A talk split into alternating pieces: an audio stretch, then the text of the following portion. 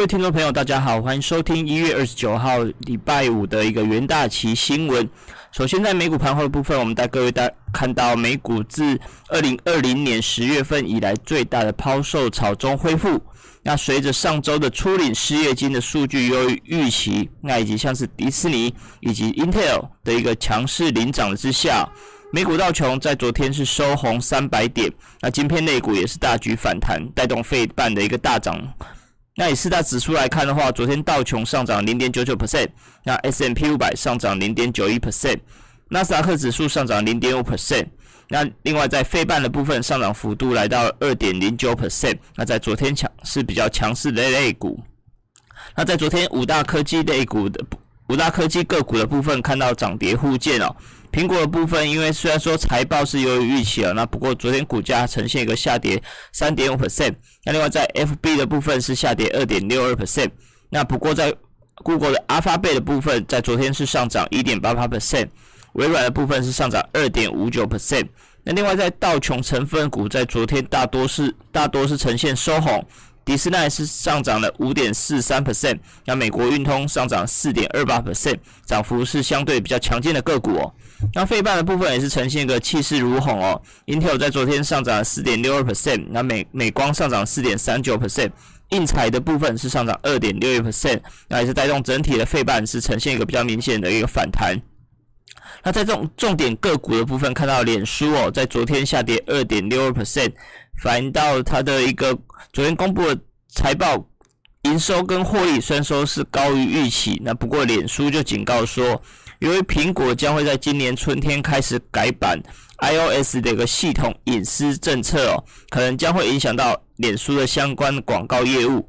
那另外在特斯拉部分，上季公布的获利是不如华尔街市场的预期哦，那并且未能提供今年二零二一年的一个交车目标数量，那也是导致在特斯拉部分昨天是收跌三点三二 percent。那另外看到纽约汇市的部分，美股在昨天是脱离前一天的大跌颓势哦，那投资人也是把焦点重新拉回到美国企业财报中，那。避险基建部分也是被迫回补空头的疑虑，稍稍微有所减缓。市场风险情绪的一个转移之下，那在昨天 IC 的美元指数在尾盘是下跌零点二九二六 percent，那盘中是一度跌到了九十点八五九的一个低点。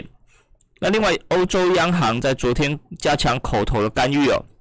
表示说为了抑制欧元的升值，可能会调降存款利率。那在欧洲央行关相关的委员也是有提到更多的相关的言论哦，他们认为说针对欧元的升值可能会转向更为积极一点，那也是帮助在欧元的部分，昨天是回升，对美元部分上涨了零点一九 percent，那至于在美元走软的情况之下，也是帮助英镑盘中由贬转升，重返了一点三七美元之上哦。那对于英国官员向路透社也是表示说。近期，英国将会提交相关文件，希望加入由十一国所组成的跨太平洋伙伴全面进步协议哦，也就是 CPTPP，那也是希望让英英国可以进一步加重新加入全球的一个所谓的关税联盟。那另外看到美国的经济数据，昨天公布上季的经济成长是来到四 percent，其实是低于市场预期哦。反映到在第四季的时候，新冠肺炎疫情持续重创美国的劳动市场，那并且限制民众花钱的能力跟意愿。那不过上周所公布布的初领失业金人数看起来下滑的比例是比市场预期还要高一点。那反映到在一月份的部分哦，其实企业是减轻对裁员的力道。那根据美国商务部在昨天公布了美国第四季的 GDP 换算年率之后，初估值是来到四 percent，是低于市场预期的四点二 percent 哦。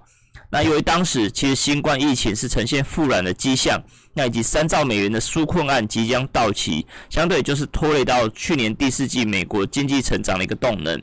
那以整体来看哦，反映到消费支出其实从第三季开始突然放缓，那在第四季的部分，个人消费支出只有成长二点五 percent。是远低于市场预估的三点一 percent。那另外看到世界黄金协会组织哦，WGC 在昨天公布的报告指出说，由于肺炎疫情导致像是珠宝消费以及央行购买现缩的黄金的部分是呈现下滑。导致在去年二零二零年全球黄金的需求量是创下了二零零九年以来的新低。那另外一方面，看到印度哦，由于在去年黄金的消费量也是创下了二十九、二十六年新低点之之后，那预期在经济复苏的带动之下，可能就是要关注到今年印度的需求反弹的力道。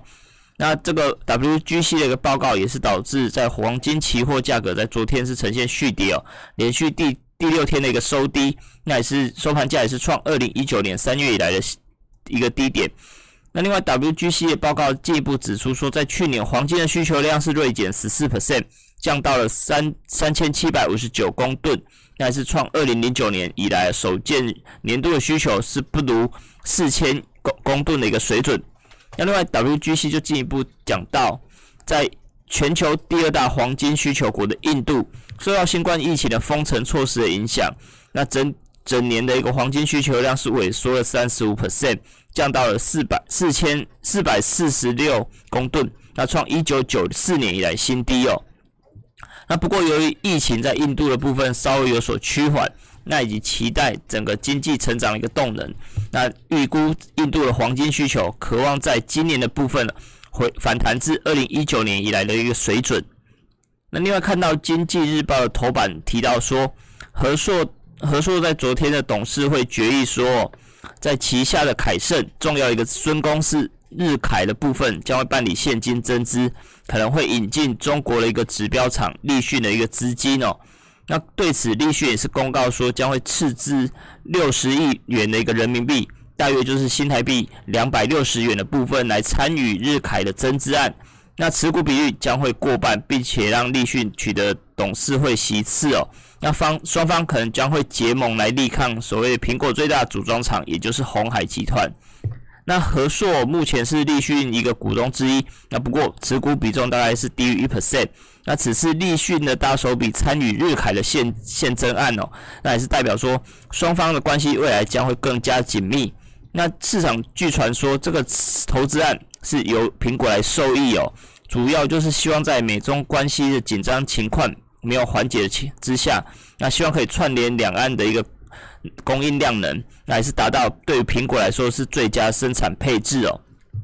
那和硕进一步指出说，此次的一个增资案，和硕并不会出资哦，将会由立讯精密来认购增资，那也是代表说和硕集团跟立讯集团在金属配件的制造上啊，会成为一个重要的一个合作伙伴。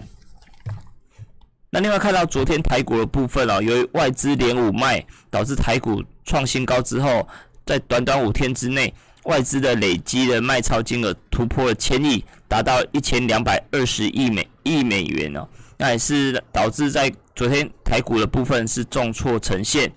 那另外在外资汇丰证券哦，先前是认为说台股是看好嘛，那不过在昨天提到说台股目前大幅溢价是位于所谓的。亚太地区的市场中最高，那所以给予大盘一个劣于大盘的一个评级，那目标价是调降了到一一万四千八百四点，那还是打出外资圈中第一个对于台股转趋保守的一个部分。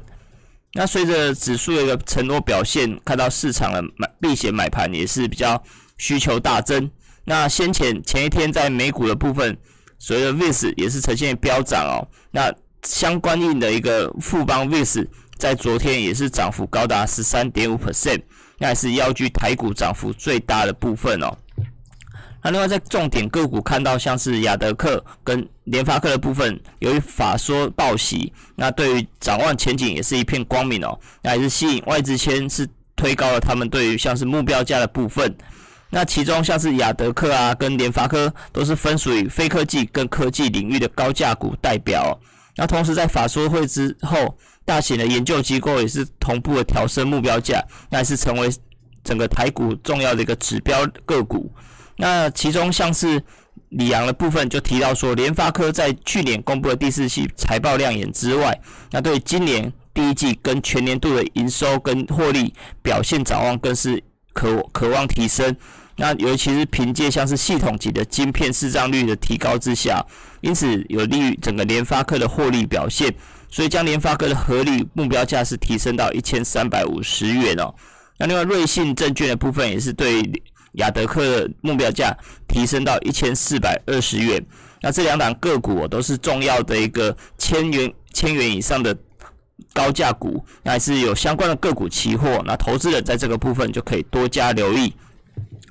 那另外要跟大家分享的是，元大元大的研顾团队将会在二月三号下礼拜三的部分晚上来举行线上的热门外企展望说明会。那当天我们会有专业的分析团队来透过线上直播的方式，带你来掌握外企商品的一个投资先机。那相关的报名资讯可以参考下方的资讯栏，欢迎大家来踊跃参加报名。那以上就是今天为你会诊的元大旗新闻，我们明天见。